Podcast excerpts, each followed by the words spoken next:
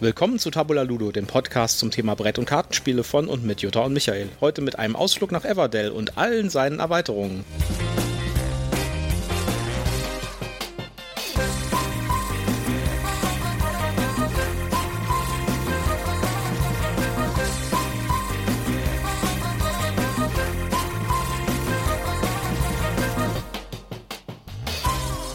Ausgabe 15. Eigentlich ist das ja schon ein, äh, ein Jubiläum, oder? Ja, ein kleines Jubiläum ist das. wie wie läuft es denn im Remote-Funkhaus? Wir sind nämlich jetzt heute mal wieder nicht zusammen in einem Raum bei der Aufnahme. Alles gut? Ja, bei mir ist alles super. Sehr gut. Ja, Heute möchten wir gerne über Everdell reden. Äh, wir reden eigentlich nur über dieses eine Spiel, aber dafür reden wir über alle Erweiterungen, denn die haben wir ja schon darüber berichtet in der, ich glaube, vorletzten Folge, dass äh, die Erweiterungen jetzt wieder verfügbar sind. Das heißt, die kann man jetzt wieder kaufen. Auch die äh, Pearlbrook-Erweiterung in der neuen Version mit zusätzlichem Material, da reden wir auch nochmal kurz drüber dann. Und äh, die gucken wir uns alle an, schauen uns an, welche Erweiterungen braucht man, welche Erweiterungen braucht man vielleicht nicht und wie sind die überhaupt und was machen die Erweiterungen eigentlich. Aber zuerst genau. mal Werbung.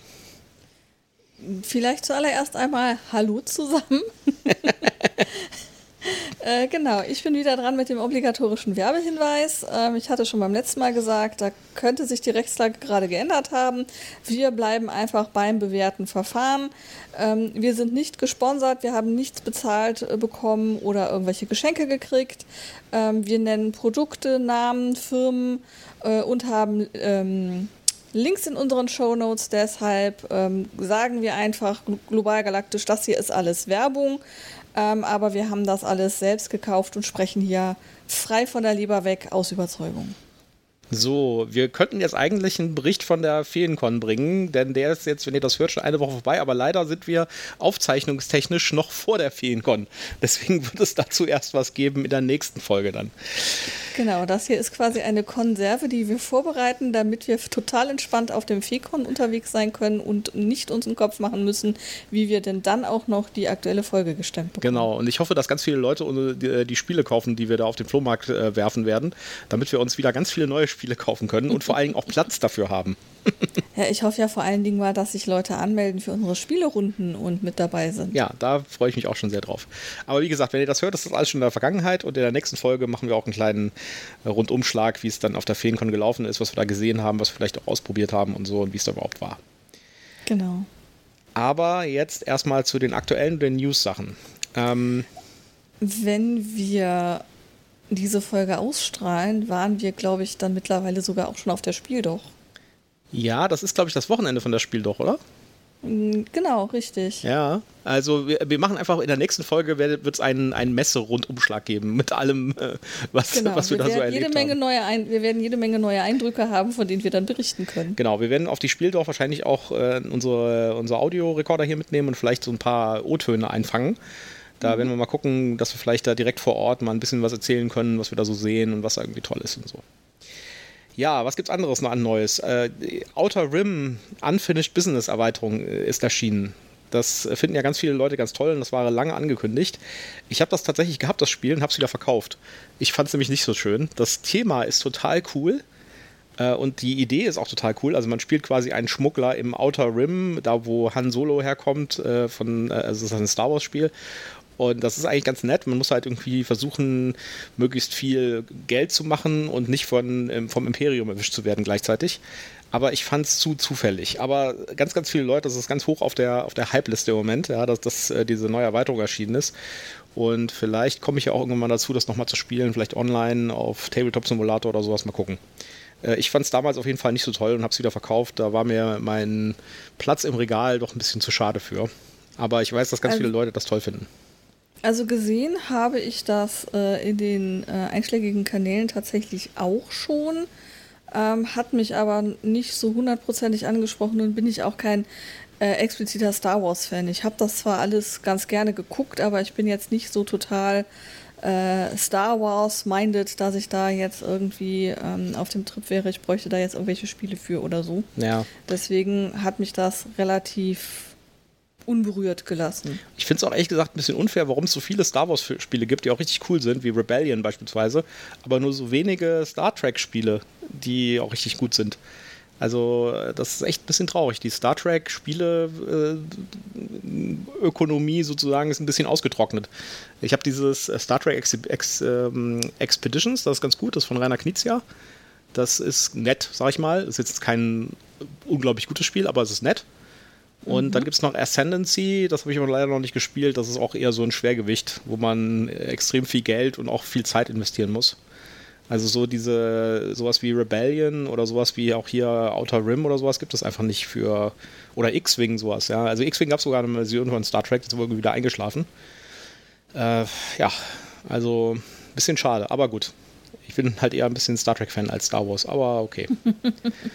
ja, was sonst noch? Ähm, es, gibt, äh, es gab einen Artikel bei Dicebreaker, wir verlinken das natürlich alles auch, dass im letzten Jahr deutlich mehr Einzelspielerspiele erschienen sind als äh, in den Jahren davor. Was für ein Wunder, sag ich da mal. Ich wollte gerade sagen, woran mag das wohl liegen? ja, wobei ich da nie so richtig reingekommen bin. Also ich weiß nicht, ich habe äh, also die, ich komme irgendwie, ich habe das schon ein paar Mal versucht, irgendwie so Spiele alleine zu spielen. Die meisten Spiele haben ja tatsächlich heutzutage, heutzutage einen Solo-Modus. Everdell übrigens auch, über das wir heute reden. Aber ich finde das irgendwie ein bisschen seltsam, irgendwie am Tisch alleine ein Brettspiel zu spielen. Das packt mich irgendwie nicht so. Dann kann ich auch ein Computerspiel spielen, beispielsweise, wo ich dann mehr Interaktionen habe. Äh, für mich ist ein Schlüsselerlebnis beim Brettspielen halt, dass da auch andere Leute am Tisch sitzen und dass man mit denen spielt. Also ich weiß nicht, das ist, packt mich irgendwie nicht so sehr. Obwohl ich auch Spiele habe, die nur für Einzelspieler sind. Ja, und die ich bis jetzt auch teilweise nur ein oder zweimal gespielt habe und seitdem liegen sie im Regal. Ja, also wir haben ja auch dieses Dings hier zusammengespielt immer, obwohl es ein Einzelspieler mhm. ist. Äh, dieses, wie heißt das nochmal? Ähm, das mit, den, mit dem Space Invader-Thema. Äh, Under Falling Skies. Ja, das ich nicht so wirklich äh, mag. ich fand super. Vielleicht soll ich das nochmal alleine spielen. Ja. ja. Ähm, also ich bin auch nicht so der, der super große Freund von, von Einzelspieler, Brettspielen. Ähm, ich schrecke dann immer so ein bisschen davor zurück, diese, diesen riesen Karton auszupacken. Also wenn du jetzt sagst, Everdell als Einzelspieler, ähm, äh, oder auch wenn ich jetzt hier an unser Bituku denke, das hat mhm. ja auch einen Solo-Modus. Ähm, wenn ich mir jetzt vorstelle, dass ich all diese Komponenten auspacke, nur um für mich selber zu spielen, da bin ich dann tatsächlich auch ähm, eher beim, ähm, beim Konsolenspiel oder äh, ich schnapp mir ein Buch und lese halt, als dass ich jetzt hier anfange, so ein großes Spiel auszupacken. Was ich schon mal mache, sind so kleinere Sachen alleine spielen. Hier so ein Exit-Game, so ein einfaches, wenn ich weiß, okay, du hast das schon gespielt, nochmal spielen ist dann ja doof. Äh, da habe ich dann auch schon mal eins alleine gespielt, wobei ich das auch eher uncharmant finde. Also ich finde, so zu zweit macht das, macht das Spaß, zu dritt macht das Spaß, so alleine finde ich dann irgendwie doof. Da das sumpft man so vor sich hin und grübelt so vor sich hin und kommt aus den Grübelschleifen nicht mehr raus. Ja, also äh, bei Escape-Spielen kann ich mir das tatsächlich auch gut vorstellen. Und ich meine zum Beispiel die Box One von Neil Patrick Harris, die ist ja eigentlich auch für Einzelspieler. Wir haben die auch zusammen gespielt, aber da würde ich tatsächlich ja. sagen, die ist für ein alleine Spiel wahrscheinlich noch viel cooler. Aber so normale Spiele, ich habe jetzt zum Beispiel von GMT das Pelop Peloponnesian War im Regal stehen. Äh, das soll ein ganz tolles ähm, Wargame sein für, und zwar explizit nur für einen Spieler. Das ist ein Einspielerspiel, nur für einen Spieler. Und äh, Michael? Ich, ja. Du bist weg, ich höre dich nicht mehr. Äh, oh. Jetzt bist du wieder da. Ah. Äh, ja, das kann durchaus mal sein. Äh, ich mache mal den Edit-Marker rein. So. Ja, also ich habe dieses äh, Peloponnesian War im Regal stehen. Äh, das ist ein Einzelspielerspiel. Und von GMT mhm. ist ein Wargame. Das soll ein ganz tolles Wargame sein.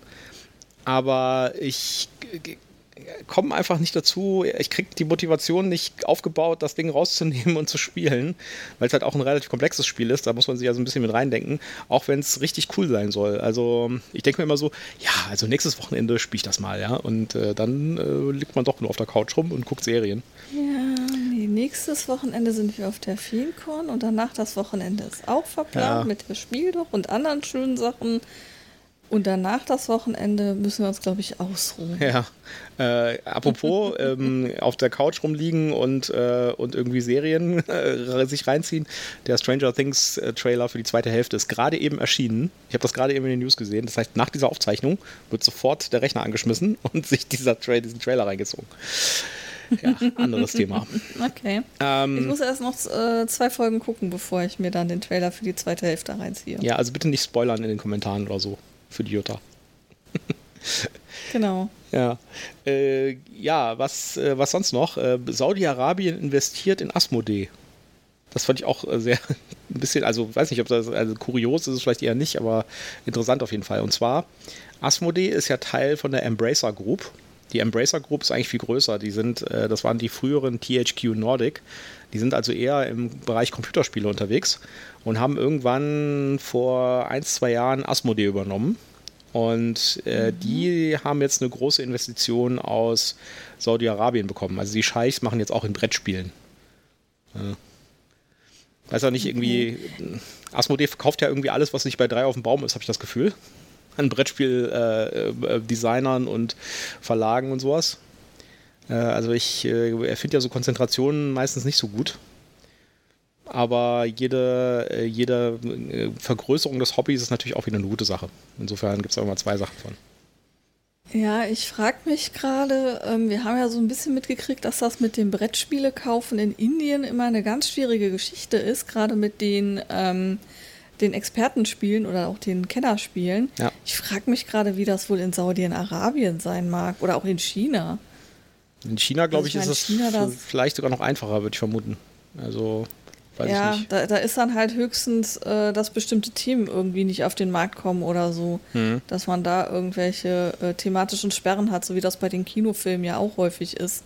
Äh, dass die dann ja entweder gar nicht ausgestrahlt werden oder irgendwie beschnitten werden, weil ähm, ja. die chinesische Integrität äh, in Gefahr sich wähnt. Ja, die Moral der Bevölkerung sozusagen. ja, in genau. Indien ist es ganz schlecht. Also ich habe, ähm, das kann ich aus erster Hand berichten sozusagen.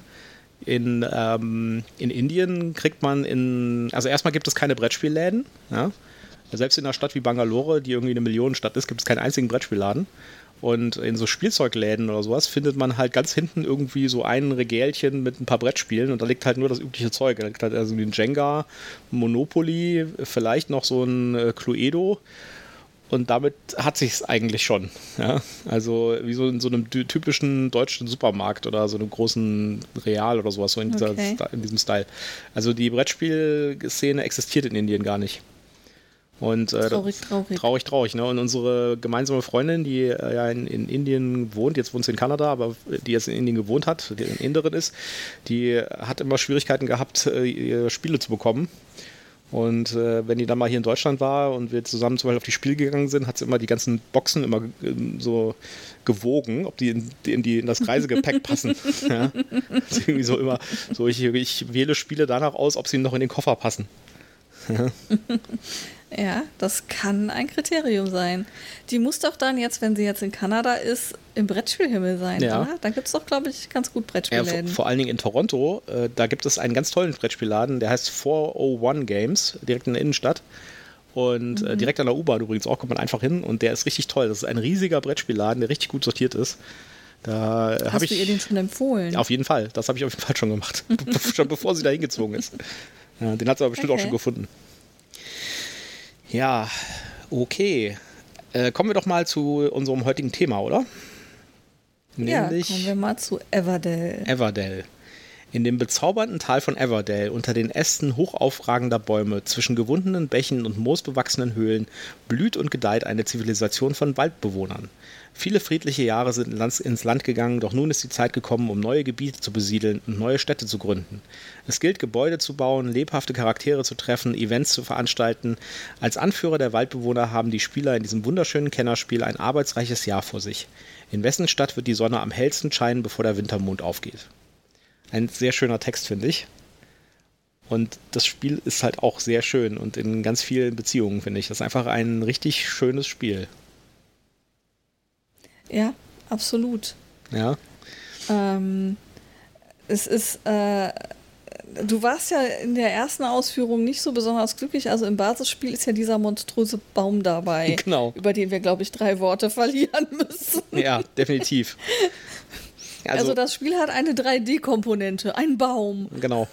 Und also vielleicht sollten wir erstmal erzählen, was, um was es in dem Spiel geht. Es ist ein Worker Placement Tableau-Bilder. So würde man sagen. Das heißt, äh, man hat Worker Placements, das heißt, man hat äh, Arbeiter, die man an bestimmten Stellen einsetzt und die dann bestimmte Aktionen machen. Es gibt Ressourcen, äh, es gibt irgendwie Steine und Holz und Beeren und Harz. Ja, das sind so die Währungen im Spiel. Und dann hat man eine Wiese, auf der Karten liegen. Und man hat eine Stadt vor sich liegen. Jeder Spieler hat eine Stadt, die aus Karten besteht. Und zwar aus fünf mal drei Karten. Ja. Und äh, auf diese Bauplätze, auf diesen 5x3 Bauplätzen kann man halt beliebige Karten bauen. Und die ba Karten können entweder sein Gebäude oder Personen. Und äh, die geben dann halt spezielle Features. Also zum Beispiel, äh, die geben dann mehr Ressourcen in der, beim Anfang der Runde oder die geben irgendeinen speziellen ähm, Arbeitsplatz, wo man einen Arbeiter draufstellen kann und dann irgendwas passiert. Äh, oder die haben irgendwie so Wechselbeziehungen mit anderen Karten. Also man baut quasi diese Stadt auf. Und das ist das, was auch im Text bezeichnet ist. Das heißt, man baut quasi so eine Art Tableau mit irgendwie coolen Effekten, die sich gegenseitig beeinflussen und damit halt äh, dir im Endeffekt Siegpunkte bringen. Ja. Und zusätzlich hat man halt noch die Arbeiterplätze auf dem gemeinsamen Brett. So. Und dann ist da halt so ein Baum dabei. Und äh, den Baum finde ich absolut furchtbar. Also ich, ich kann das verstehen, dass das viele Leute toll finden, aber da ist halt so ein Pappbaum dabei, der ist relativ hoch, der hat so zwei Ebenen. Und äh, alles, was dieser Pappbaum macht, ist eigentlich nur ein Ablageregal zu sein für so ein paar von diesen Arbeiterpositionen, nämlich für die Ereignisse. Und ganz oben stehen noch so äh, zusätzliche Arbeiter, weil nach jeder Spielrunde, man spielt insgesamt vier Spielrunden, bekommt man halt nochmal Arbeiter unter Umständen dazu. Und äh, die stehen halt oben schon bereit für die nächste äh, Jahreszeit. Das sind dann die, die Runden sind Jahreszeiten. Äh, und dann kann man sich halt von oben das wegnehmen. Mehr, also dieser Baum hat eigentlich keine Spielfunktion. Ja? Der hat einfach nur, der ist einfach nur ein Ablagebrettchen. Ja. Äh, ja, also man kann auch mit der Grundspiel ohne den Baum spielen ja, also ich finde das Mist. Ja, weil das verdeckt auch den Blick, wenn man mit vier Leuten spielt, sitzt einer hinterm Baum. Das ist ein bisschen blöd. ja, also das stimmt, wenn man mit vier Leuten spielt und sich äh, gleichmäßig über den Tisch verteilt, dann ist der Baum tatsächlich für den vierten Mann im Weg. Ja. Ähm, das kann ich definitiv äh, bestätigen. Ähm, wie du schon sagtest, er hat keine wirklich staatstragende Funktion, außer dass es ein Kartenhalter für die Nachschubkarten ist und eben eine Ablagefläche für noch zusätzliche, ähm, ja, ich sag mal, Aktionskarten und eben die zusätzlichen Worker, die man nach und nach bekommt. Ähm, aber ich muss sagen, es sieht schon hübsch aus. Wir haben das ja jetzt beim letzten Mal eben mit dieser ähm, Erweiterung gespielt, beziehungsweise einmal ohne den Baum einfach und gesagt, wir legen die halt einfach dahin, wo der Baum jetzt äh, stehen würde. Ähm, ich finde schon, dass er optisch durchaus was hermacht und äh, schick ist. Aber brauchen tut man ihn tatsächlich nicht wirklich. Vor allen Dingen habe ich im Grundspiel so ein bisschen Bedenken, der Baum ist halt aus Pappe. Äh, wenn man im Grundspiel das Grundspiel viel spielt, ja, den Baum kann man nicht komplett in die Box tun, der ist viel zu groß. Das heißt, der muss wieder auseinandergenommen mhm. werden, dass das halt irgendwann alles ausleiert und irgendwie langsam auseinanderfällt. Ja, deswegen, äh, ich habe mir ja die Complete Collectors Edition auf Kickstarter gebackt vor einem Jahr oder so oder einem Dreivierteljahr. Und da ist jetzt ein Holzbaum dabei. Juppie.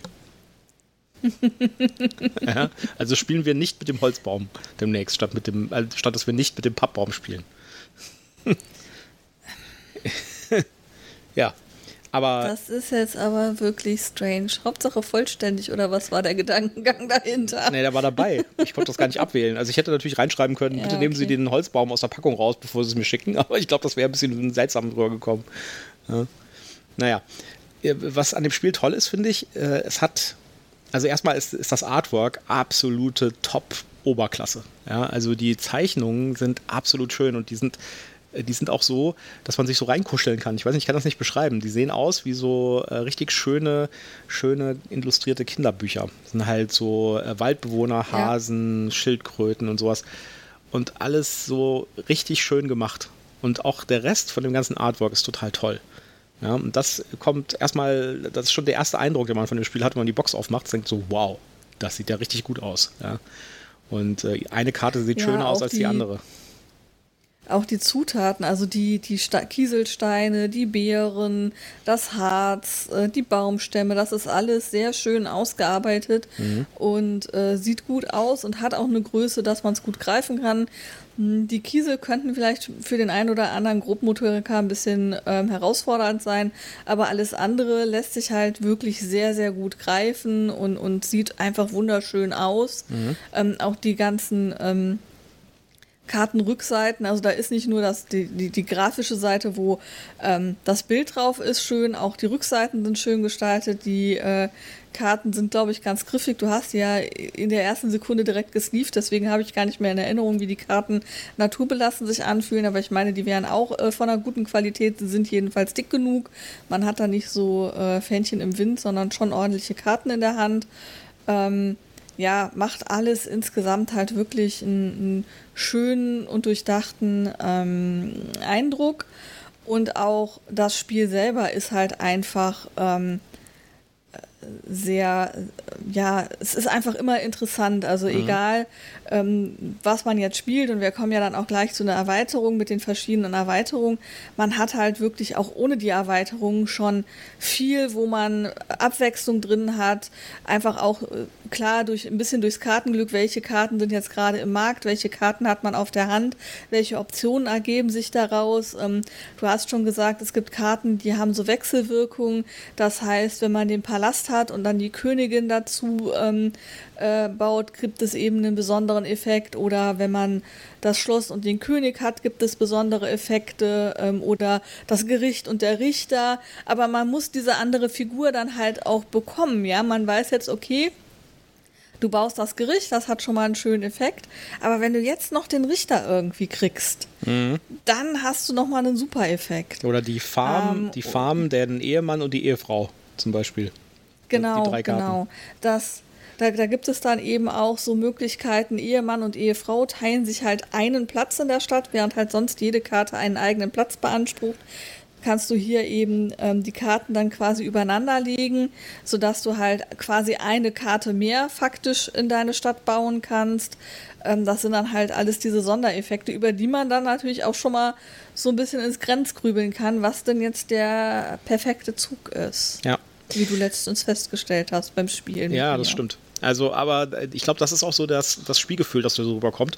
Man ähm, versucht halt aus den, man hat noch so eine Auslage, das nennt sich die Wiese, ja, das ist quasi so eine gemeinsame Hand, von der, von, von der Wiese kann man auch direkt Karten spielen oder von der Hand. Und ähm, mhm. das, äh, da geht's, bei dem Spiel geht es ganz viel darum, genau diese Kombination an Karten zu finden, indem man seine Kartenhand äh, durchrotiert. Ja, das heißt, es gibt äh, relativ viele Effekte auf dem Brett, wo man Arbeiter hinstellen kann und äh, wo man dann Karten neu bekommt und halt Karten von der Hand wieder ablegen muss, um seine Handgröße zu erfüllen. Äh, und das gibt es halt relativ häufig. Also es gibt ganz viele Effekte, wo einfach eine Karte gezogen wird oder zwei oder sogar drei Karten gezogen werden. Das heißt, es geht ein bisschen bei dem Spiel darum, äh, den richtigen Moment abzupassen, wenn man seine, seine Handkarten ausspielt. Und ich finde, dieses, dieses Spiel, das, das, das trifft so einen Sweet Spot. Ja? Ich kann es nicht so genau beschreiben. Ich finde dieses Spiel, also ich, wir haben das jetzt, äh, jetzt gestern oder vorgestern haben wir das ja gespielt, nach einer längeren Zeit, wo wir es nicht gespielt haben. Und ich war sofort wieder drin. Ja, das war sofort, wir haben einmal kurz durch die Anleitung geblättert und gesagt, aha, ja, genau, so war das. Mhm, ja, ja, okay, klar. Also das heißt, dieses mhm. Spiel hat so eine, eine, eine ganz schlichte Eleganz in den Regeln, die das das ist immer noch ein Kennerspiel, ja. Aber es ist, greift alles so logisch ineinander und es ist alles so offensichtlich da schon. Ja, dass es einfach Spaß macht. Leichtigkeit, genau. da reinzukommen genau. und da, da, sich da durchzuspielen. Genau.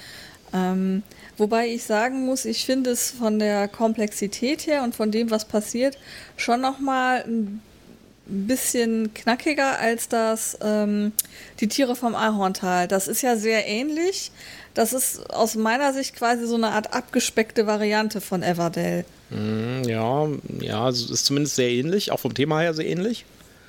Ja. Ja, ja kann man so sehen. Also der, ich glaube, die Komplexität kommt auch dadurch, dass äh, man dieses Tableau baut und man muss immer die ganze Zeit seine äh, drei mal fünf Karten in da, im, im, Kopf behalten, um nichts zu übersehen und was zu vergessen. Ja, an Effekten zum Beispiel. Ja, Ja, äh, gerade auch wenn du dann anfängst, deine Stadt auszubauen und da die ersten Effekte liegen, musst du ja auch immer wieder gucken, was für Effekte habe ich denn jetzt hier, die auch gerade greifen. Nicht, dass man tatsächlich irgendwas vergisst, ja. Genau. Das ist ein richtiger Punkt. Und? Das hast du bei äh, die Tiere vom Ahorntal halt nicht so in der Form. Ja, und beim, beim, äh, beim ersten Mal spielen hatten wir, haben wir tatsächlich was falsch gespielt. Äh, man, äh, das ist ein bisschen ungewöhnlich. Also äh, man macht halt seine Züge und irgendwann sagt man, okay, ich habe nichts mehr zu tun oder ich habe keine Arbeiter mehr, dann äh, beende ich quasi den, den Zug für mich, also die Runde. Ja, und das heißt, ich gehe quasi in das nächste, in, in den nächsten, in die nächste Jahreszeit. Und äh, der andere Spieler kann aber durchaus noch Arbeiter haben und spielt dann weiter in dieser Jahreszeit. Das heißt, es kann durchaus sein, dass ein Spieler schon im Sommer ist und der andere Spieler noch im Frühling. Und das hat uns am Anfang ein bisschen Genau, verwirrt. dann Wir haben dann man. Spielt dann eigentlich abwechselnd weiter und wir haben dann irgendwie gedacht, du müsstest jetzt warten, bis ich dann auch in den Sommer gehe und ich habe dann äh, fröhlich vor mich hingespielt, bis ich meine ganzen Worker und Ressourcen aufgebraucht hatte und du hast dann so ein paar Runden quasi ausgesetzt und dann erst weiter Genau. gespielt. Und das ist, äh, da, wir haben das dann auch bemerkt und haben das dann äh, ab dem Zeitpunkt dann auch anders gespielt und dadurch bekommt das Spiel nochmal eine weitere oder eine ganz andere strategische Komponente, nämlich die Worker, also die, die Arbeitsplätze für die Arbeiter sind äh, teilweise oder in den meisten Fällen sind die ähm, nur für einen einzigen Arbeiter. Das heißt, wenn äh, ein Arbeiter draufsteht, ist es belegt, ein anderer Spieler kann es nicht nehmen.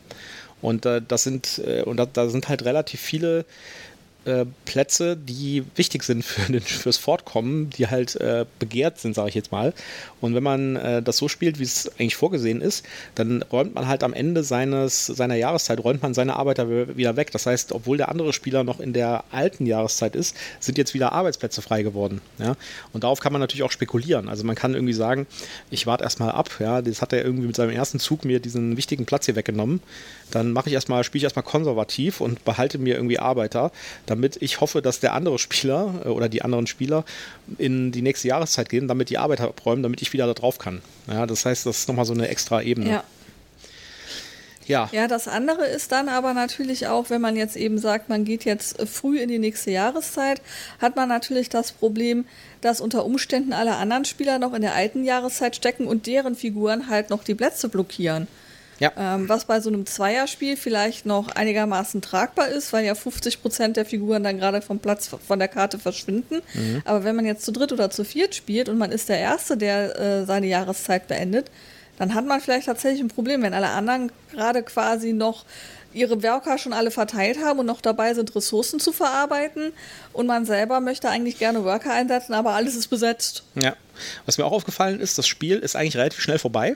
Ja, das heißt, äh, das ist jetzt kein super langes Spiel. Das ist ein, auch da ähm, trifft es meiner Meinung nach so, ein- so, ein- so ein Sweet Spot. Es hat äh, meiner Meinung nach die perfekte Spielzeit, ja, von so ungefähr einer Stunde, vielleicht ein bisschen drüber über eine Stunde. Die, der Eindruck, den man jetzt am Anfang aber bekommt, ist, dass es in 20 Minuten vorbei ist, weil in der ersten Runde, also im ersten, äh, in der- in der ersten in der Jahreszeit, hat man nur zwei Arbeiter und kann dementsprechend nur zwei Sachen machen und halt noch Karten ausspielen. Aber meistens hat man auch keine Ressourcen für in der ersten Runde so schnell, dass man irgendwie auch Karten schon vernünftig ausspielen kann. Das heißt, die, die erste Jahreszeit von den Vieren ist in wenigen Minuten vorbei. Und dann bekommt man aber in jeder Jahreszeit Arbeiter dazu. Das heißt, in der letzten Jahreszeit hat man insgesamt äh, zwei, drei, fünf Arbeiter. Ja? Und somit werden die Genau. Jahreszeiten immer länger. Und das bedeutet dann aber auch, dass man so ein bisschen vorplanen muss. Also man muss sich irgendwie überlegen, ähm, ich habe jetzt irgendwie, wenn ich in eine neue Jahreszeit gehe, dann ähm, produzieren zum Beispiel einige meiner Karten vielleicht was, dann muss ich vielleicht in dieser Jahreszeit dafür sorgen, dass ich noch was baue, was gleich dann auch produziert. Das hat also so so Ebenen, die man im ersten Blick vielleicht gar nicht so sehr sieht, aber die da im Verlauf von mehreren Spielen immer mehr Gewicht erhalten. Also das hat schon eine ziemliche Tiefe und trotzdem ist es eine, hat es eine Leichtigkeit von den Regeln her. Finde ich also wirklich toll. Also ich finde das ein wirklich geniales Spiel. Ja, also ich finde es auch super. Ich äh, gehe mal auf die Zahlen, Daten, Fakten kurz ein. Ähm, von 1 bis 4 Spieler, ähm, also die Basisversion, bei der sind wir ja immer noch. Ähm, Spielzeit 40 bis 80 Minuten. Ich denke, das ist ähm, Spiel Spieleranzahl abhängig. Ja. Ähm, dann ist es ab 13 empfohlen. Die Community meint, man könne das schon ab 10 spielen. 10 finde ich ein bisschen knackig, aber ja, also 11, 12, 13, das kommt halt echt auf das Kind immer drauf an. Ähm, aber 13 finde ich ist eigentlich eine gute Empfehlung. Ähm, da kann man es auf jeden Fall, denke ich, mit den meisten Kids tatsächlich spielen. Ja. Sehe ich auch so. Ja, und die äh, Boardgame Geek Gemeinschaft äh, hat eine 8,1 vergeben. Ja, also Wie da, ist denn da deine Wertung? ich würde eine 8,3 vergeben. Also 8,1 ist natürlich in Boardgame Geek Verhältnissen schon ziemlich gut. Ja. Und das ist, da sieht man auch, dass das ein richtig gutes Spiel ist und dass das vielen Leuten gefällt, aber ich gehe da auf jeden Fall auf eine 8,3. Okay. Ich habe schon mal gespinkst, was ich denn den Tieren vom Ahorntal gegeben habe. Die haben von mir eine glorreiche 8,5 gekriegt und deswegen kriegt Everdale von mir natürlich auch eine 8,5. Gut. Ja, und damit kommen wir zur ersten Dann- Erweiterung. Genau, die erste Erweiterung. Ähm, wir gingen, glaube ich, nach dem Erscheinungsdatum chronologisch vor, wenn ich das richtig gesehen habe. Genau, die erste Erweiterung ist Ähm, Pearlbrook. und genau und kommen deshalb jetzt zu Everdale Pearlbrook. In der Everdale-Erweiterung Pearlbrook entdecken die Spieler eine Unterwasserwelt im Tal von Everdale. Dazu entsenden sie Botschafterfrösche zum Pearlbrook-Fluss, um Perlen zu sammeln, mit denen sie in ihrer Stadt sagenhafte Wunder und Schmuckstücke erschaffen können. Dort, tief unter der schillernden Oberfläche des Flusses, treffen sie außerdem auf bislang unbekannte Wasserwesen und atemberaubende neue Gebäude. Ja, Ja, also äh, was wir hier versuchen, ist euch ein bisschen Überblick zu geben, was die Erweiterungen eigentlich machen und was die zum Grundspiel hinzufügen und ob es sinnvoll ist, die zu haben. Ja. Und Pearlbrook war die erste Erweiterung und die fügt tatsächlich auch neues Spielmaterial hinzu. Also sagen wir mal, also im Gegensatz zu einer späteren Erweiterung, über die wir gleich reden. Spielmaterial fügen sie alle hinzu, Ja, äh, Schatz. also ich meine, äh, also neue, ein, ein, neue Funktionen zum Spiel hinzu, ja, also neues, neuer Gameplay-Content. Und äh, tatsächlich ist die Pearlbrook-Erweiterung von den ganzen Erweiterungen, äh, finde ich, die, die auch sinnvollen neuen Content hinzufügt. Ähm, also alle Erweiterungen sind schön, aber die ist besonders schön, finde ich. Und zwar kommt erstmal eine neue Währung dazu, nämlich Perlen. Also die sehen auch richtig schön aus, sind so Plastik, äh, sehen aus wie, wie halt Perlen, ne? äh, aber halt aus Plastik. Und äh, es bekommt, äh, kommt ein neues Spielbrett dazu, was so an das Hauptspielbrett, das auch nicht quadratisch ist, sondern so eine, so eine Rundform hat, äh, quasi sich nahtlos andocken lässt. Und auch die, das Artwork geht weiter, also sehr schön gemacht. Und da gibt es halt neue Orte, die man besichtigen kann. Und da gibt es so einen Mechanismus mit, äh, die Karten sind verdeckt von den Orten, ja, und äh, wenn man die besucht, kann man nur mit einer speziellen Arbeiterfigur besuchen, die man neu bekommt. Und dann werden die erstmal aufgedeckt und dann weiß man erst, was man dafür machen muss, um den Ort auch zu nutzen. Und kann dann später vielleicht nochmal hingehen und den Ort benutzen. Ja, das ist die eine Komponente. Ja, wie siehst du denn diese Erweiterung? Ähm, ja, du hast ja schon ganz viel dazu gesagt, wie wunderschön die ist, mit den Perlen, mit dieser, ja, schon fast wie ein Puzzlestück sich an die ähm, Hauptkarte anschließende ähm, oder an das Hauptbrett anschließende Erweiterungsbrett. Ähm, diese Botschafterfrösche, das sind eben diese Zusatzfiguren. Jeder kriegt halt seinen persönlichen Botschafterfrosch, der halt auch in der eigenen Spielerfarbe dann eben äh, gestaltet ist ähm, ist natürlich super witzig und schön. Das finde ich auch eine coole Idee zu sagen, okay, ich kriege jetzt nicht einfach irgendeinen Arbeiter dazu, sondern ich kriege einen Spezialarbeiter, der da nur in dieses neue Terrain rein darf. Ähm, das finde ich eine tolle Idee. Ähm, mit dieser Funktion, ich habe da jetzt eben neue Plätze, wo ich erst, ähm, wenn ich dann die Karte aufdecke, erfahre, was ich denn eigentlich tun muss. Das hat mich so ein bisschen frustriert, weil ich halt jedes Mal den Effekt hatte, dass ich die gar nicht nutzen konnte beim ersten Anlauf und auch ehrlich gesagt gar nicht so nützlich fand, was ich da dann gefunden habe. Ähm, insofern Ja. habe ich dann nachher gedacht, hm, hätt's, also ich meine, gut, du kannst den Botschafterfrosch sowieso nur da einsetzen, aber ich hätte ihn dann vielleicht eher dafür eingesetzt, mir vielleicht eine, äh, einfach eine Perle zu holen und ich glaube, eine Zusatzkarte kriegte man da dann noch und stattdessen eben ähm, äh, diese, diese neuen Orte links liegen zu lassen und es dir zu überlassen, die aufzudecken und rauszufinden, was das ist. Ja, das ist halt so ein bisschen Push Your Luck, ne? Also da geht es ein bisschen drum, irgendwie Glück zu haben. Ich hatte einmal Glück, äh, wo ich das direkt auch machen konnte, was da auf der Karte stand. Und äh, habe dann quasi den Bonus bekommen, dass ich direkt diese Funktion ausführen konnte und nicht warten musste eine Runde. Ja. Also äh, ich finde, da- das ist auf jeden Fall eine, eine, eine logische Erweiterung, sag ich mal. Die fügt so ein paar Elemente hinzu. Es gibt auch noch so Wunder, also die, ähm, die Events aus Genau, dem diese Grundspiel. Schmuckstücke. Äh, Genau, die Schmuckstücke werden noch hinzugefügt und es gibt auch noch Wunder. Also die, äh, Genau. die Events werden Ah, ersetzt okay. aus dem Grundspiel durch äh, so Wunder und die sind auch so schöne Pappaufsteller, also Papp, ähm, so eine Pappbrücke dabei und so ein Papptürmchen und so. Ja, richtig. Ja, es sieht also alles wieder wunderschön aus und äh, die geben auch extrem viele Punkte. Also das ändert auch so ein bisschen das Spiel, dass man irgendwie äh, jetzt darauf hinarbeitet, so ein Wunder zu bauen, weil das halt extrem viele Punkte gibt am Ende des Spiels. Ähm, ja, dann gibt es halt die Schmuckstücke, das sind halt irgendwelche äh, Karten, die man bekommt am Anfang des Spiels und die man auch äh, bauen kann. Also muss man dann Ressourcen für ausgeben, äh, in dem Fall Perlen, und äh, dann hat man einen permanenten Effekt. Ja.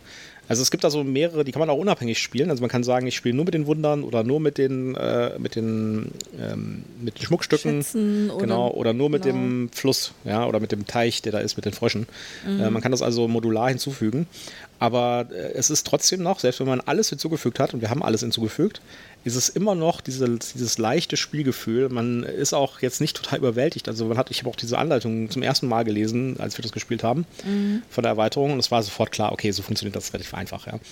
Und äh, es gibt ganz viel Wiederspielwert, weil äh, von diesen verdeckten Karten auf dem, auf dem Teich sind drei Stück im Spiel und es sind ganz viele in der, in der Box drin. Also in jedem Es Spiel sind hat man vier neue. Stück im Spiel. Oder vier Stück, genau. Äh, dann äh, gibt es äh, in der Box nochmal ganz viele weitere. Das heißt, man hat in jeder Runde ein anderes, komplett anderes Setup da. Also das ist schon wirklich schön und das ist auch eine schöne Erweiterung, finde ich. Ja. Ja, also ich, ich finde ich find die Erweiterung auch schön. Ähm, es, hat, es hat dem Spiel nochmal einen neuen Drive gegeben, nochmal eine neue Richtung irgendwo. Es gibt einem halt nochmal Möglichkeiten ähm, zu variieren. Mit diesen Wundern, die man dann eben bauen kann, hat man dann eben auch nochmal irgendwo die Chance, so auf dem letzten Meter so einen Turnaround zu machen, wenn man halt seine Ressourcen gut angesammelt hat und dann äh, sieht das vielleicht so auf dem ersten Blick so aus, ah, der Michael hat gar nicht so viele Punkte, ja, und dann baut er aber das Wunder für 25 Punkte und auf einmal hat sich der ganze Spielstand gedreht. Ich habe trotzdem verloren, aber Ähm. ja. Ja, ähm, und wie du schon sagtest, ähm, das Material ist wieder hochwertig. Es passt auch, es passt auch nahtlos. Jetzt eben nicht nur, dass es wie Puzzlestücke zusammenpasst, sondern auch von der Grafik und äh, dem Ganzen passt es halt wirklich alles komplett zu dem Basisspiel. Ähm, das, das passt farblich und, und vom Design her halt alles äh, perfekt zusammen. Ähm, und dementsprechend ist das wirklich eine Erweiterung, wo ich sage, die lohnt sich halt auch. Und man hat halt, wie du schon sagst, man hat diese Modularität, dass man eben sagen kann, okay, ähm, ich will jetzt nicht die totale Komplexität, dann lasse ich halt bestimmte Aspekte weg und fokussiere mich auf ähm, nur eine dieser Erweiterungen, vielleicht nur, ja gut, ich glaube, nur die Schmuckstücke kann ich jetzt nicht machen, weil ich muss ja irgendwo die Perlen ja, stimmt, du musst die Perlen herbekommen. herkriegen, ja. Ähm, aber äh, man kann, kann da halt schon so ein bisschen äh, mitspielen, was mache ich denn hier, was, was für eine Erweiterung will ich jetzt tatsächlich nutzen ähm, und kann sich das halt tatsächlich überlegen. Ja. Ähm, ich glaube jetzt nicht, dass es eine Erweiterung ist, die man zwingend haben muss, weil das Basisspiel hat halt schon ganz viel drin und ist einfach super, auch so als, als Standalone. Aber es ist eine wertvolle Erweiterung, die hier neue Aspekte in dem Spiel eröffnet. Also da würde ich wirklich eine klare ähm, äh, Kaufempfehlung, sage ich mal, schon für aussprechen wollen. Ja, sehr süß übrigens, und das gilt für alle Erweiterungen von Everdell, ist erstmal die Story-Integration. Also in den Regelbüchern zum Beispiel sind auch so teilweise so Kurzgeschichten drin oder so äh, in, auf den einzelnen Seiten sind so kleine Textboxen, wo so ein bisschen was über die Story drin steht und so. Es ist echt total mit Liebe gemacht, sodass man sich ein bisschen auch in dieser Welt irgendwie verfangen kann. Und äh, was ich auch sehr süß finde, ist, in jeder der Erweiterungen sind neue Tiere drin. Äh, Man hat halt seine Spielerfarbe besteht halt aus Arbeitern im Wesentlichen. Man hat sonst eigentlich nichts in seiner Spielerfarbe außer den Arbeitern. Und äh, die für die Arbeiter kommen halt in jeder Erweiterung gibt es ein paar neue Farben für die Arbeiter, ja, also neue Tiere. Dann ist da halt zum Beispiel in einer Erweiterung ist dann halt irgendwie, da sind jetzt Schildkröten und Katzen und, äh, und Hasen drin. Und dann kann man die einfach als zusätzliche äh, oder als, als Alternative auswählen, wenn man seine Arbeiter auswählt und seine Farbe auswählt. Es hat für das Spiel bringt es überhaupt nichts, ja, aber es ist einfach schön, dass man am Ende, wenn man alle Erweiterungen hat, hat man über zehn, ich glaube zwölf sogar oder sowas, an vielleicht auch sogar noch mehr, ich weiß es nicht. Also es sind auf jeden Fall jede Menge verschiedene Tiere, die man auswählen kann. Dann kann man sagen, Ja. ich möchte gerne den Axolotl spielen, ja, und dann kriegt man Axolotl äh, Tiere als Genau, da Arbeiter. wollte ich gerade, da, da wollte ich gerade darauf hinaus, dass es halt auch eben nicht nur so 0815 Tiere sind, sondern du hast dann ein Axolotl, du hast das Schnabeltier, Ähm, was hatten wir denn noch so an kuriosen Tieren? Also es sind jedenfalls nicht eben, also das eine klang für mich so ein bisschen nach Australien-Version. Ne? Wir haben hier ein Schnabeltier, ein mhm. Axolotl. Ähm, das, das ist mir halt so in Australien über den Weg gelaufen. Ähm, äh, das fand ich auch super schön, dass, dass da einfach zusätzliche Farben dazugekommen sind und auch eben dann entsprechend Tiere. Ähm, und dass dann aber eben auch die bestehende Farben, die sind ja dann auch nochmal erweitert worden. Das eine Mal hast du die Frösche bekommen, dann kriegst du bei einer, kriegst du dann ja später nochmal diesen Hasen mit dazu, den Wanderer. Mhm. Ähm, da kommen wir gleich noch drauf. Aber dass du halt eben nicht nur einfach gesagt bekommst, so hier hast du ein paar neue Tiere mit neuen Farben, sondern dass eben auch die bestehende Farbe eben auch immer weiterentwickelt wird und du dann eben weitere Optionen bekommst. Ja, und das, das ist natürlich auch für den, für den Verlag ein bisschen schwierig, weil in der äh, Spirecrest-Erweiterung zum Beispiel, da kommen halt diese Hasen dazu, diese Wanderer, und da müssen halt für alle Tiere, die in den vorigen Boxen irgendwie drin waren, die eigentlich nur Deko sind, müssen halt auch Hasen da drin sein. Ja? Das heißt, das ist dann noch ein, mehr Materialaufwand. Und äh, das. Ja, oder dann sind dann auch die Frösche mit da drin und genau. du denkst, hä? Wieso habe ich denn hier jetzt nochmal vier Frösche? Also für die neuen Farben. Genau. Und äh, das, da merkt man halt, finde ich, zusammen mit diesen ganzen Sachen, die in der Anleitung halt sind und diese Story-Fetzchen, die da überall drin sind, dass das echt mit Liebe gemacht ist. Also da hat einer wirklich, mhm. der Designer und äh, auch die, der Verlag hat da richtig Arbeit reingesteckt, dass das ein richtig schönes Spiel ist in allen Aspekten. Und das merkt man einfach. Ja. Gut, genau. ko kommen wir mal zur ich nächsten Erweiterung. Noch mal kurz Achso, wir wollten noch da Ich gehe noch kurz gucken, auf die Zahlen, Daten, Fakten. Ähm, ein bis vier Spieler wieder, ähm, wieder 40 bis 80 Minuten, wobei ich glaube, dass die Spielzeit durch die Erweiterung schon einen Ticken länger wird, weil du ja eben einen Worker quasi mehr hast, mit dem du was machen kannst. Immer noch ab 13 und aus mir unerfindlichen Gründen nur eine 7,7. Ja. Äh, ja, verstehe ich auch nicht so richtig. Ich würde auf jeden Fall auch auf eine 8,0 gehen. Also ich finde es eine sinnvolle Erweiterung zum Grundspiel und es macht auch Spaß, sie zu haben. Hundertprozentig nötig, sage ich jetzt mal, um das Spielgefühl zu erzeugen, ist es nicht. Aber wenn man das Spiel, das Grundspiel schon oft gespielt hat und vielleicht mal eine Abwechslung will, dann ist es natürlich sehr sinnvoll. Und dann ist es auch eine sehr schöne Erweiterung, die auch sehr logisch sich einfügt. Oder wenn man halt irgendwie neue äh, Figuren spielen will, also neue Tiere. Genau, also ähm, ich sage auch, man braucht es nicht unbedingt. Ne? Man braucht das Basisspiel dazu. Also man kann, also es ist kein Stand Spiel, das man standalone spielen kann. Man braucht hier schon das Basisspiel zu. Ähm, aber es ist eine sinnvolle Erweiterung, es macht Spaß, es sieht super aus, deswegen habe ich eine 8,3 vergeben. Mhm. Dann würde ich sagen, so. kommen wir zur nächsten Erweiterung. Genau. Äh, lese ich die oder liest du die? Äh, ich glaube, du bist dran, ah, aber ich, ich kann das auch übernehmen. Nee, mach schon. Alles gut. äh, ich bin noch ein bisschen aus dem Takt. Ich bin so aus dem Schwärmen äh, wie aus dem Takt gekommen. Ja, Belfair. 99 Jahre sind vergangen, in denen die, Bewo die Bewohner von Everdell hart gearbeitet haben, um Städte in ihrem geliebten Tal zu errichten. Nun heißt es 100 Jahre Everdell und das gilt es zu feiern. Das Königspaar erklärt das Jahr zum Jubiläumsjahr und feiert Belfair mit dem ganzen Tal. Ja, äh, das, diese Erweiterung würde ich als Service-Erweiterung bezeichnen. Äh, das heißt nicht, dass die irgendwie nicht, dass man die nicht brauchen würde, im Gegenteil. Aber die liefert im Gegensatz zu den anderen zwei Erweiterungen eigentlich nicht wirklich neue Elemente ins Spiel. Ja? Ähm, was ist drin enthalten? Also erstmal ist drin enthalten, enthalten das Belfair Board. Da gibt es zwei neue Arbeiterplätze die schon jetzt neuen Inhalt hinzufügen. Ja, es gibt auch noch ein paar andere Sachen, wie zum Beispiel die Player Powers. Aber der Umfang der neuen, der neuen Inhalte ist äh, in keinem Weise vergleichbar mit, den, mit denen aus den anderen beiden Erweiterungen. Aber, und jetzt kommt ja. das Wichtige, das Belfair Board ersetzt den Baum. Also man braucht den Baum dann nicht mehr. Man hat die Sachen, die auf dem Baum aufgedruckt sind, auf diesem Belfair Board, das auch tatsächlich an die Stelle kommt, wo der Baum normalerweise sitzt. Ja? Also ich mhm. würde, glaube ich, immer mit dieser Erweiterung spielen, weil man dann den Baum nicht mehr braucht. Ja, äh, wie gesagt, ich fand es irgendwie ein bisschen traurig, den Baum dann auf einmal nicht mehr da zu haben. Hm, na gut. Dann spielen wir vielleicht doch mit dem Baum demnächst wieder. ja, was hat das sonst noch? Wir müssen, ich glaube, wir müssen deinen Holzbaum dann demnächst auf jeden Fall mal ausprobieren. Ja. Vielleicht macht er es ja besser. Vielleicht ist er wenigstens nicht so wackelig. Ja, äh, was gibt es hier an tatsächlich neuen Inhalten? Es gibt halt neue Karten, die gibt es aber in allen Erweiterungen. Ja, das heißt, äh, es werden einfach ein paar neue Karten hinzugefügt in allen Kartentypen, die das Spiel so anbietet. Ja. Äh, man hat so zwei, drei neue Arbeiterplätze. Man kann zum Beispiel, es gibt hier so einen Markt, wo man irgendwie Ressourcen bekommt und kann die kaufen und dann später wieder verkaufen gegen Siegpunkte. Dann gibt es so eine Art äh, Wettbewerb, wo man äh, zum Beispiel eine Aufgabe gestellt bekommt, eine von mehreren, die halt drin sind. Zum Beispiel baue die meisten grünen Karten. Und der, der die meisten grünen Karten am Ende des Spiels hat, bekommt dann halt Siegpunkte. Und es gibt, und das finde ich tatsächlich äh, die, eine der wesentlichen Erweiterungen, die da drin sind, sind die Player Powers. Das heißt, man hat eine individuelle Kraft in, äh, für, seinen, für seine Arbeiter. Ja? Äh, man bekommt am Anfang zwei von diesen, äh, von diesen Kraftkarten, ja, von diesen äh, Spielereigenschaftenkarten, darf sich davon eine aussuchen. Und da kann es zum Beispiel sowas sein wie, ich hatte jetzt beispielsweise, wenn ich einen, äh, einen Basis, einen Waldplatz benutze, da kriegt man halt die Ressourcen, zum Beispiel Harz oder Steine, und ich bekomme keine Beere dazu, dann kriege ich noch eine Beere immer zusätzlich. Sowas in dieser Richtung ist das.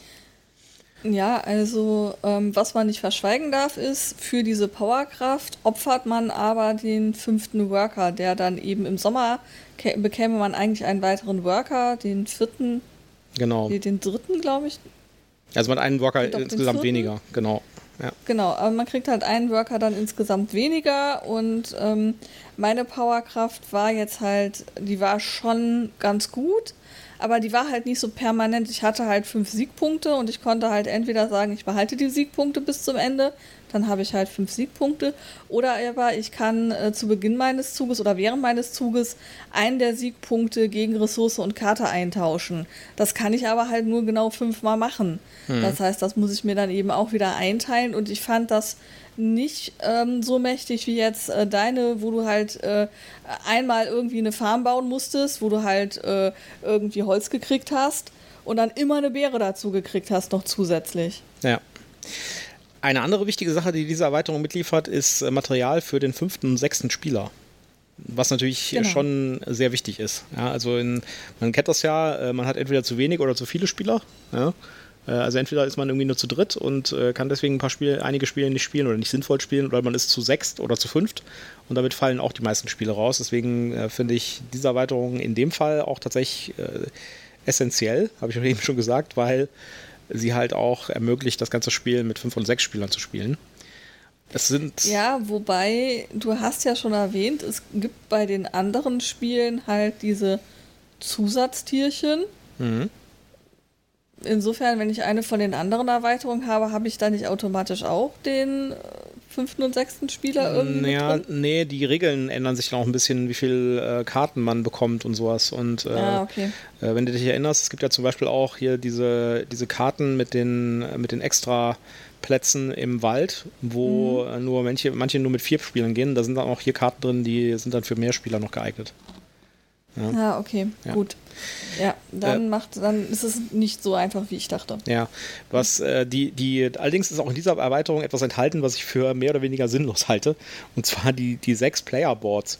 Also man hatte in, äh, ohne diese Erweiterung hat man halt seine Stadt aus drei mal fünf Bauplätzen vor sich.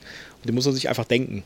Und hier sind jetzt so Eckrahmen dabei. Also es ist kein vollständiger Rahmen für die, äh, für die Karten, sondern äh, es ist mehr oder weniger so, eine, so ein Winkel, den man halt äh, hinlegen soll, der quasi die obere linke oder die untere rechte, wenn man das gerne haben möchte, äh, Ecke abdeckt. Und da soll man halt auch seine Arbeiter und seine Ressourcen drauf tun. Reine Deko, ja, nimmt, finde ich, auch mehr Platz auf dem Tisch weg, als es nützt. Aber wenn, wenn das jemand schön findet, dass er da irgendwie auch noch ein thematisch passendes Rähmchen hat für seine Stadt, äh, dann ist das vielleicht auch nicht schlecht. Ja, also es kann vielleicht dann hilfreich sein, wenn es ähm, vielleicht ein bisschen enger auf dem Tisch zugeht, äh, dass man dann die obere Kante irgendwo abgrenzt zum direkt angrenzenden Mitspieler. Aber wie du schon sagst, es nimmt halt auch ein Stück weit Platz weg. Insofern ähm, weiß ich nicht, ob man damit wirklich was gewonnen hat oder ob man damit nicht dann doch eher Platz verliert. Ähm, ich fand es auch eher überflüssig.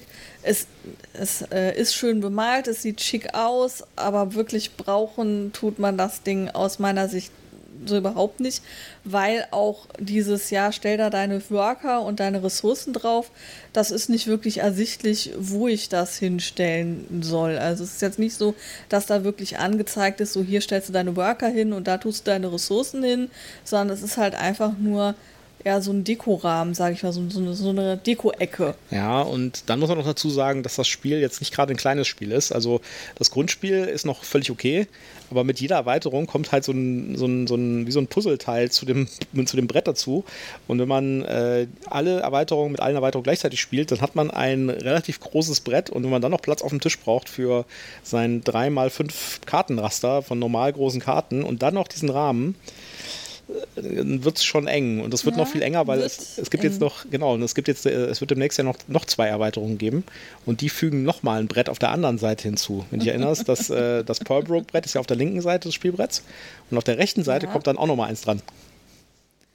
Ja, und dann haben wir mit dem, mit dem Spire Crest kommt ja unten noch was dran. Genau. Das Belfair hat den Baum oben ersetzt, aber da hast du halt den Baum oben dran.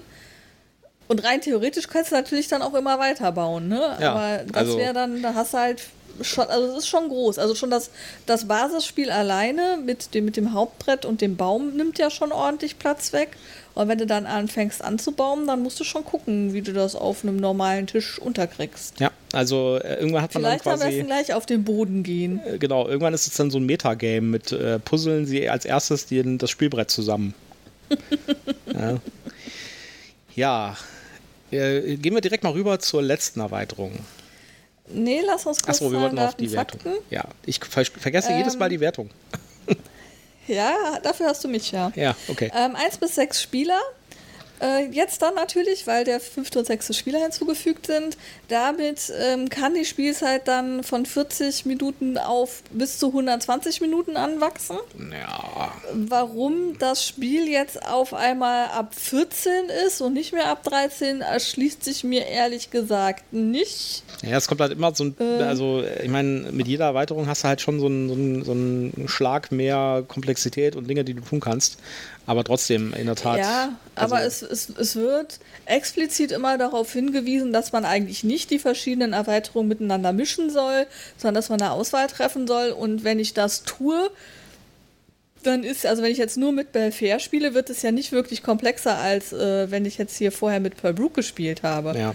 Ähm, und deswegen verstehe ich es jetzt gerade nicht so wirklich. Also wir haben, wir haben jetzt, äh, da, da wird es nur empfohlen, dass man das so machen sollte. Und wir haben mit, äh, wir haben es gespielt einmal mit äh, Belfair und mit Pearl Brook. Und das ging völlig problemlos. Das ist noch äh, weit, weit entfernt von sowas wie Bitoku. Ja. Also ja. äh, das ist noch völlig managebar und äh, ich finde, das macht auch Sinn. Das, also mit Belfair würde ich auf jeden Fall immer spielen, würde ich sagen. Mhm. Und dann nochmal eine von den anderen beiden Erweiterungen hinzufügen vielleicht. Also ja. ich sehe da kein großes Problem. Ja, auf jeden Fall, die Boardgame Geek Gemeinschaft hat eine 8,1 für äh, Belfair vergeben. Ja, würde ich äh, auf jeden Fall mitgehen. Ein bisschen besser als äh, Pearlbrook, finde ich. Aber auch deswegen, weil ich einfach finde, dass das eine. Pearlbrook ist halt eine, eine Inhaltserweiterung. Und Belfair ist eindeutig so eine Service-Erweiterung. Ja, da sind neue Karten drin, die aber im Wesentlichen einfach nur neue Karten sind, mit aber denselben, also keine neuen Gameplay-Effekte oder sowas. Dann mhm. gibt es halt irgendwie diese Player-Powers, die individuell sind. Und, ähm, und es gibt halt die fünf, sechs Spieler und den Ersatz für den Baum. Das ist meiner Meinung nach so eine, so eine Service-Erweiterung. Ja, die muss man auch haben, finde ich. Also, wenn ihr nur eine Erweiterung kaufen wollt, dann kauft euch die Belfair-Erweiterung. Weil, also aus meiner Sicht, ja, das ist also, weil das ist die, die einem dann auch mehr Spieler gibt und so weiter. Also, das finde ich einfach die von den, das ist eine essentielle Erweiterung, die muss man einfach haben. Ja. Also, sehe ich anders. Okay. Ähm, also, ähm, ja, da sind, also wenn man den fünften und sechsten Spieler braucht, dann muss man sich ganz klar Belfair kaufen. Aber wenn man jetzt sagt, brauche ich eigentlich, weil ich eh maximal zu viert spiele, ähm, sehe ich jetzt ehrlich gesagt keine zwingende Notwendigkeit, sich Belfair zu kaufen. Weil wie du sagst, es ist eine Serviceerweiterung. Ich habe da ein paar nette Effekte. Was wir noch vergessen haben, ist, da sind noch diese lustigen 3D offen und geschlossen äh, Schildchen dabei. Äh, nee, die sind in, ähm, die sind in Paulbrook. Die sind in Perbrook? Ja. Ach so, okay, dann habe ich das verwechselt. Das ist, die sind, Na, auf jeden die, die Fall. Sind, äh, ähm, die sind mit den Wundern zusammen in der Box. Ah, okay. Auf jeden Fall, ähm, wenn ich mir dann Belfair angucke, ist ja noch, noch weniger äh, Nützliches in der Box drin. Ähm, ist auch die ähm, günstigste. Ja, von den allen drei Erweiterungen ist das ja. die günstigste Erweiterung. Also nach meiner Einschätzung kannst du, kannst du Everdell super gut auch ohne Belfair spielen. Ähm, ja, wenn, wenn man sich jetzt an dem Baum so massiv stört, wie du es offensichtlich tust, dann macht das mit diesem ähm, Ersatzbrett vielleicht Sinn und dann sollte man sich das zulegen. Aber meiner Meinung nach äh, wirklich zwingend brauchen für das Spielerlebnis brauche ich Belfair überhaupt nicht. Ähm, es ist jetzt aber auch nicht schlecht, wie du schon sagtest, ja, ich habe da ein paar nette Gimmicks drin, aber es ist halt wirklich so ein Service-Ding. Ähm, deswegen habe ich da jetzt auch die 8,1 vergeben, weil ich sage, okay, ähm, ja, es gibt, es gibt ein bisschen was zu dem Basisspiel dazu, aber es ist jetzt nicht der Burner, wo ich sage, muss man unbedingt haben, um mit diesem Spiel super äh, spielen zu können. Wo wir gerade bei müssen wir, muss man nicht haben sind, äh, gehen wir doch mal zur nächsten Erweiterung und damit auch zur letzten Erweiterung für heute. Ja, da bin ich wieder dran. Und das wäre dann jetzt, ah, ich muss noch ein bisschen blättern, Spire Crest. Äh, Spire Crest. Weit außerhalb des Tals Everdale warten neue Abenteuer. Auf dem Weg durch die Berge von Spirecrest entdecken mutige Bergsteiger geheimnisvolle Orte, treffen auf freundliche Bewohner und mit etwas Glück begegnen sie vielleicht einem der sagenumwobenen Riesenwesen. Da heißt es allen Mut zusammennehmen, die Wanderausrüstung einpacken und auf geht es zu einer waghalsigen Expedition. ja. ja. Mhm. Also ich, meine, das ist jetzt, was wir jetzt sagen werden, ist Jammern auf hohem Niveau. Ja? Das ist immer noch eine, eine schöne Erweiterung, wunderschön illustriert und gut gemacht und fügt sich auch natürlich in das Basisspiel ein. Trotzdem finde ich, meine Meinung, ist das die schwächste von den Erweiterungen, weil die so ein bisschen was von dieser Leichtigkeit wegnimmt. Ja? Äh, da geht es drum, man hat unten dann am unteren Teil des, äh, des Bretts wird ein neues Teilbrett angelegt. Ja? Da, sind dann, da sind dann verschiedene Geländeabschnitte drauf. Ja? Und da wandert ein Hase, das ist der sogenannte Wanderer. Und äh, am Ende jeder Runde, also in, bei jedem Wechsel der Jahreszeiten, wandert der quasi einen Schritt weiter. Und äh, dann geht es darum, wer als erstes an einen, an einen neuen äh, an einen neuen Ort kommt, ja, also einen neuen Schritt macht. Ja, also wer als erstes die, die, äh, die Jahreszeit wechselt, der hat mehr Auswahl, darf sich so eine, so eine Landkartenstück nehmen, das man an seine eigene persönliche Landkarte anlegt. Ja. Und man deckt, noch eine, man deckt noch drei Karten auf und kann sich eine von den Karten kaufen. Ja, die erste Karte ist kostenlos, die anderen kosten was. Und die geben einem auch irgendwelche Special Features. Ja. Und da kann zum Beispiel auch dabei sein, dass man ein Reittier bekommt. Und äh, das ist äh, ganz witzig gemacht. Die Reittiere haben so Plastiksattel, da legt man, da steckt man dann einen von den Arbeitern drauf. Das heißt, der Arbeiter reitet auf dem Reittier. Und was man damit hat, ist quasi ein Special, eine Spezialfunktion für diesen Arbeiter. Das heißt, äh, durch dieses Reittier bekommt dieser Arbeiter eine, eine Funktion, die er vorher nicht hatte. Zum Beispiel, er kann auf einen, mal ganz trivial, wir hatten das, ein, das einmal, ähm, der, dieser Arbeiter kann auf einen Platz gehen, wo schon ein anderer Arbeiter steht, obwohl das eigentlich nicht gehen würde nach den Grundregeln. Sowas zum Beispiel. Genau. Ja. Und Oder aber ich muss nicht abräumen, meinen Arbeiter, sondern der kann einfach stehen bleiben und ich kriege direkt die Ressourcen von dem Platz, wo der steht. Damit genau. ist er dann natürlich für alle anderen Spieler auch wieder direkt dauergeblockt, wenn ich meine Figur da stehen lasse. Genau. Also ich finde die Erweiterung nicht schlecht. Ich finde auch die Mechanismen nicht schlecht. Die sind auch äh, cool gemacht und so. Und es ist alles, äh, also es ist nicht so, dass ich irgendwie sagen würde, langweilig oder so. Aber äh, für mich nimmt dieser, diese Erweiterung im Gegensatz zur Pearlbrook-Erweiterung, nimmt diese Erweiterung so ein bisschen diese Leichtigkeit weg. Da gibt es dann jetzt doch viel mehr Sachen, um die ich mich kümmern muss. Und äh, das, also ich kann das nicht so genau beschreiben. Ja, für mich verwandelt sich mit der Spirecast-Erweiterung das Everdell eher wieder in so ein Standardbrettspiel würde ich mal sagen. Ja? Also äh, nicht was, wo ich sagen würde, oh, das ist aber echt total, das, das, das geht sozusagen von diesem Sweet Spot, von dem ich mal geredet habe, da geht es einfach weg mit dieser Erweiterung. Und ähm, ähm, ich kann das, ich kann das vielleicht ein bisschen besser greifen, weil ich ähm, fand es anstrengend. Und zwar fand ich anstrengend, diese Karten, die ich eingesammelt habe, also unten auf, also die mein Wanderer quasi für mich eingesammelt hat, die, ähm, die haben in Aussicht gestellt, hier, du bekommst Siegpunkte, aber du musst dafür am Ende des Spiels nochmal was erfüllen, damit du die Siegpunkte auch wirklich bekommst. Und dann bist du auf einmal die ganze Zeit darauf am Hinarbeiten, okay, für meinen ersten Kartenabschnitt brauche ich nochmal fünf Ressourcen, für meinen zweiten Kartenabschnitt brauche ich einen Kiesel und eine Karte, für meinen dritten Kartenabschnitt brauche ich nochmal fünf Karten, die ich abwerfen muss. Das heißt, ich bin jetzt nicht mehr im Spielverlauf meine Ressourcen am äh, Einsetzen und Arbeiten, sondern ich bin immer auf diese ähm, die, diese Expeditionsteilschritte am Schielen. Ähm, welche Karte möchte, werde ich mir da nehmen oder kann ich mir da vielleicht nehmen? Muss ich da vielleicht schon Ressourcen für bunkern? Und das hat für mich die Leichtigkeit rausgenommen. Das hat es anstrengend gemacht. Ja. Ähm, und ähm, auch diese Entscheidung, nehme ich jetzt die kostenlose Karte oder kaufe ich mir eine Karte für eine Ressource oder eine Karte oder eben für, sogar für zwei Ressourcen oder zwei Karten. Ähm, das, hat, das, das hat dann eben eine Komplexität reingebracht, über die ich nachdenken musste, wo ich dachte, puh, jetzt wird es gerade anstrengend. Ja. Was ich richtig cool finde, sind diese großen Reittiere. Die, die finde ich, also dafür lohnt sich das. Die sehen auch toll aus und auch dieser Mechanismus mit dem Sattel finde ich einfach, das hat was, das hat was Haptisches, das sieht cool aus, das macht was her. Wobei ich sagen muss, dass diese Reittiere meiner Einschätzung nach für das Spielbrett eigentlich was groß sind. Also wenn ich mir jetzt vorstelle, also ich hatte dann ja bei unserem Spiel zum Schluss zwei große Reittiere. Wenn ich mir jetzt vorstelle, wir würden zu viert spielen und hätten jetzt jeder irgendwie ein großes Reittier da irgendwo stehen, das macht es dann schon nochmal so ein bisschen unübersichtlicher. Ja, aber wahrscheinlich geht das auch nicht anders wegen dem. Wahrscheinlich würde die, würden die die ganze Zeit umfallen, wenn die nicht so groß wären, wenn da die hinten die noch die ja, Arbeiter Ja, das, das muss, ja, muss ja auch zusammenpassen, weil ja. die Arbeiter haben ja auch schon eine gewisse Größe und es muss ja dann auch irgendwo sinnhaft aussehen. Du kannst ja nicht irgendwie einen, einen äh, Reiter auf ein Reittier setzen, das gerade mal genauso groß ist wie der Reiter. Ja. Ja, also wie gesagt, wenn äh, ich, ich glaube, ich würde diese Erweiterung nicht nochmal kaufen. Ja, weil, äh, wie gesagt, die, die, die, geht einfach weg von diesem Sweet Spot. Ich glaube, es ist genauso, wie du es gesagt hast. Die macht das Ganze halt deutlich anstrengender. Und zwar nicht äh, im Sinne von, ja, das ist jetzt wie Bitoko oder wie Archinova oder sowas. Ja, von dem Niveau ist es noch weit, weit entfernt. Aber es, äh, ich spiele Everdell deswegen, weil ich mich da so ein bisschen in dieses Spiel reinkuscheln will. Ja? Das ist halt so ein schönes, samtweiches Spiel. Da kann man sich mit dem Artwork mhm. schön reinkuscheln, mit den Regeln schön reinkuscheln und man kann irgendwie so virtuos auf der, auf der Aktionsklaviatur spielen quasi. Und das geht halt mit, dem, mit der Spirecrest-Erweiterung ein bisschen verloren, finde ich.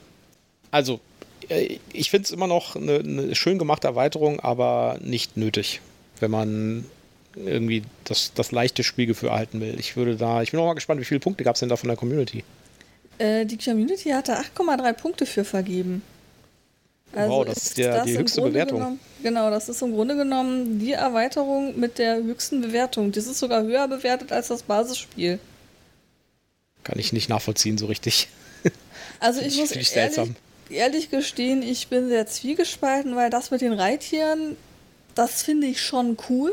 Also ähm, das sieht einfach cool aus. Ich, ich war schon am überlegen, ob man nicht vielleicht einfach aus diesen Zusatzkarten nur diese Reittiere raussortiert und dann sagt, dann kann man sich halt immer ein Reittier aussuchen von den dreien, die da liegen. Und ja. ähm, alles andere da weglässt. Und auch dieses mit den Karten da weglässt und nur mit diesen, mit diesen drei Tieren ähm, quasi spielt. Die finde ich, ja, find ich lustig. Ja. können wir ja mal ausprobieren. Ja. Äh, für die, ähm, ich habe ja auf äh, Kickstarter die Complete Edition gebackt mhm. vor ein paar Monaten. Die sind auch jetzt mittlerweile schon äh, relativ weit in der Produktion, sind ein bisschen Verzug wegen der ganzen Situation in China, aber die kommt demnächst irgendwie wahrscheinlich auch hier an. Und da sind dann zwei Neuerweiterungen drin. Ja, nämlich okay. äh, Mistwood und New Leaf. Und äh, die eine Erweiterung hat irgendwas mit Eisenbahnen zu tun. Da gibt es dann auf der rechten Seite des Bretts so einen An Ansatz, mhm. äh, neue, neues Brettteil. Ja. Und die andere Erweiterung fokussiert sich anscheinend auf äh, einen Gegner. Das heißt, es gibt einen Gegner, gegen den man kämpfen muss, gemeinschaftlich. Mhm. Und äh, anscheinend äh, fokussiert sich auch so ein bisschen auf Singleplayer. Das heißt, da gibt es anscheinend einen neuen Bot. Okay. Ich habe mir die Erweiterungen beide nicht im Detail angeguckt, weil ich mich da auch ein bisschen überraschen lassen will, wenn die tatsächlich da sind, auch vom Material und so. Das heißt, ich lasse mich da so ein bisschen ähm, überraschen, aber da wird es auf jeden Fall noch zwei Erweiterungen geben. Allerdings ist nicht so richtig klar, ob die auch in Deutsch rauskommen. Aktuell sieht es so aus, wenn ich das so deute, dann äh, laufen die Erweiterungen relativ gut von Everdell. Das heißt, die erste Auflage war ja ziemlich schnell verkauft. Mhm. Die zweite Auflage äh, ist jetzt gerade rausgekommen, das heißt, ähm, scheinbar läuft das ganz gut. Also die Wahrscheinlichkeit, würde ich mal vermuten, dass die anderen beiden äh, auch noch in Deutsch kommen, wäre groß, gehe ich mal von aus. Aber wissen tut man das halt nicht. Ja, ja bevor Der Kickstarter war nur in Englisch. Bevor wir uns jetzt in weiteren äh, äh, Faziten und äh, Nachkarten ergehen, was ist denn deine Wertung für Spire Quest? Ich würde dem eine 8,2 geben. Ich würde dem eine 7,9 geben. Okay. Ja. Ja, äh, mit der Collectors Edition kommen übrigens auch noch so ein paar Zusatzsachen, die es bis jetzt in der deutschen Version nicht gibt. Nämlich, äh, da gibt es diese besetzten Marker, sind aus Holz dann und es gibt so Schüsselchen, die thematisch dazu geeignet sind für die Ressourcen. Die liegen nämlich im Moment dann tatsächlich einfach auch noch auf dem Brett rum. Und da gibt es halt so ein, äh, so ein Weidenkörbchen für die, für die Beeren und ein, so eine Lore für die Steine und so. Ja, und für das Harz gibt es so einen Baumstumpf und so, ist ja total nett. Und äh, es gibt auch Metallmünzen für die Siegpunkte, was ich für mhm. völlig overshoot, äh, overshoot halte, weil die Siegpunktmünzen, die nimmt man eigentlich relativ selten im Spiel. Also da, äh, man kann natürlich darauf hinarbeiten, viel davon zu haben, aber im normalen Spielverlauf kriegt man vielleicht mal ein oder zwei oder vielleicht auch mal drei. Ja. Vielleicht arbeitet man dann verstärkt darauf hin, zu, die zu kriegen, weil die so schön sind. Ja, vielleicht.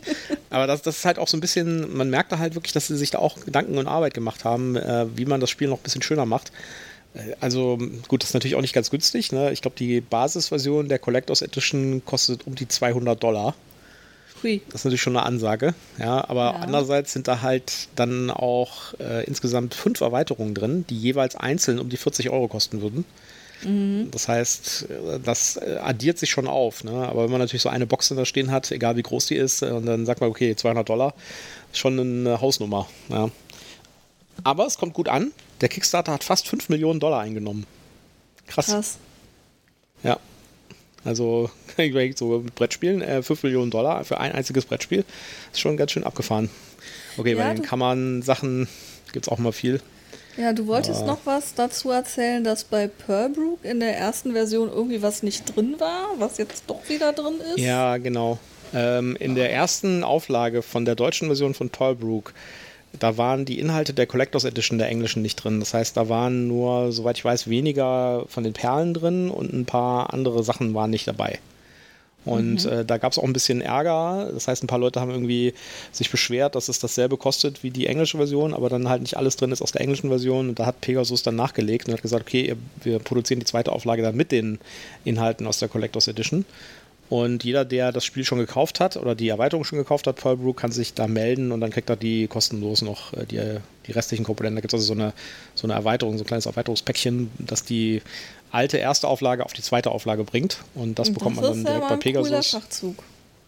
Ja, kriegt man direkt bei Pegasus. Wenn man, das, wenn man die Erweiterung bei Pegasus bestellt hat, kriegt man die automatisch zugeschickt. Mhm. Und ansonsten muss man zu dem Händler gehen, wo man, sie, wo man die Erweiterung gekauft hat und dann kann man die da bekommen. Für umsonst. Ich sehe schon die Diskussion, wenn jemand das Geschenk bekommen hat. Wo hast du das gekauft? Hast du die Quittung noch? Ja. Ja. Ja, ja also ähm, die und bei Belfair und bei Spirecrest haben sie schon von Anfang an die Collectors Edition Inhalte reingetan. Äh, da war also alles schon dabei. Ja, also, ich bin mal gespannt auf die, auf den Kickstarter, auf die Kickstarter-Lieferung. Die sollte eigentlich schon ausgeliefert sein. Also im Original Kickstarter stand Mai, März 2022. Das hat mhm. offensichtlich nicht geklappt. Jetzt äh, sind sie gerade in den letzten Updates war es irgendwie so, dass sie gesagt haben, okay, sie sind jetzt irgendwie äh, so weit, dass sie ähm, die ersten Muster bekommen haben und sowas. Also da ist noch ein bisschen Weg. Äh, die denken wohl irgendwie im Verlauf des restlichen Jahres, dass sie das liefern können. Und ja, ich bin sehr gespannt. Ich bin vor allen Dingen sehr ja. gespannt, wie groß die Box ist und wie viel Platz sie wegnimmt. Ich denke, wir haben ja auch noch ein bisschen was damit zu tun. Wir haben jetzt die Erweiterung gerade einmal irgendwie so angespielt. Ich glaube, das lohnt sich da nochmal Wiederholungen zu spielen, bevor dann neue Erweiterungen kommen und ja, neuer schöner Stuff. Mein Plan ist ja, die, die deutschen Versionen mit den englischen Versionen aus der Collectors Box auszutauschen. Also quasi eine äh, deutsche Collectors Edition zu machen. ja, also quasi die weil die Collectors Edition gibt es nur in Englisch, äh, die, die Complete Edition. Und da einfach alle Materialien, die Sprache haben, von der deutschen Version da reinzutauschen und dann zu hoffen, dass die zwei anderen Erweiterungen auch noch in Deutsch kommen mhm. und die dann auch auszutauschen und dann das ganze Material aus der Collectors Edition, äh, aus der Complete Edition zu benutzen und dann die äh, deutsche Version, äh, nee Quatsch, die englische Version in den deutschen Boxen weiter zu verkaufen. Mal gucken, ob das klappt oder ob ich am Ende zweimal Everdell habe. Einmal in Deutsch und einmal in Englisch. ich bin so ein Nerd. Ja. ich finde das charmant, was du da tust. ja, das ist aber auch ein schönes Spiel. Ja, da opfert man äh, und, und äh, im Moment ist bei mir der, der, der Platz im Regal äh, wertvoller als das, was die Spiele kosten, finde ich, weil also der limitierende Faktor ist, äh, die, ist der Platz im Regal. Ja, ich, äh, ich, ich, ich sehe das Problem ja, wenn ich bei dir bin. Also, ähm. ja. Also, ja, deswegen, äh, es gibt halt im Moment Bilder davon. Ich hoffe, dass die Box nicht so ganz riesig ist. Hm. Naja, ja, gucken wir mal. mal ähm, erstmal ein kleines Dankeschön an alle Hörer, die äh, hier fleißig dabei sind bei Folge 15 und jetzt auch schon bis zum Ende, fast zum Ende mitgehört haben. Danke, dass ihr am Ball geblieben seid. Äh, abonniert uns fleißig, empfehlt uns weiter, äh, kommt uns auf der Feencon, auf dem Feencon besuchen. Ähm, ne, Kommentare äh, schreiben. Wenn, wenn, wenn, wenn, die das hören, ist der Feencon schon vorbei. Ach, richtig. Ah, ja. Dann hoffe ich, ihr habt uns auf dem Feencon besucht und äh, bedanke mich dafür, dass ihr da wart. genau. Ja, ich bedanke mich auch und äh, wünsche euch ganz viel Spaß beim Spielen und wir melden uns dann in der nächsten Woche wieder mit einer neuen Folge und dann mit einem Recap von dem Feencon und der Spiel doch. Ja, da freuen wir uns schon ganz doll drauf und sind schon ganz aufgeregt. Alles klar, tschüss. Tschüss, macht's gut.